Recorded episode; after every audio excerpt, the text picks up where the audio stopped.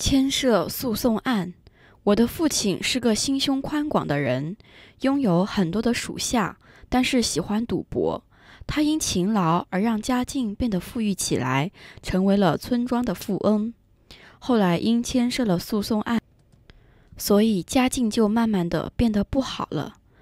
最终，母亲还必须得辞去老师的职务，为的是将辞职后所获得的钱用来帮助打官司。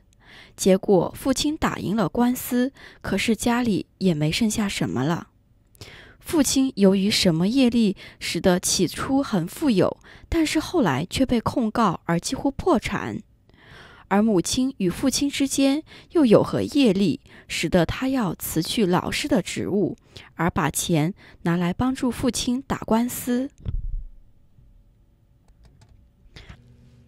你父亲起初很富裕，但后来却被控告而几乎破产，是因为他在前世没有经常的修功德，停了很久都没有再修功德。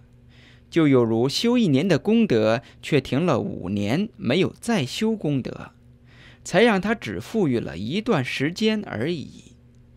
加上曾经有吵过架的仇人之夜，关于产生于前世的金钱官司，在今世再次出现，从而使得他牵涉到诉讼案，由以上所述的业力于今世来回报。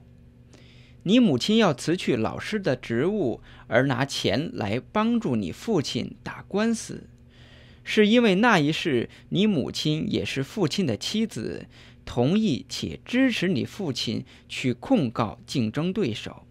此业力让你母亲在今世需要辞去老师的职务，而把钱拿来帮助你父亲打官司。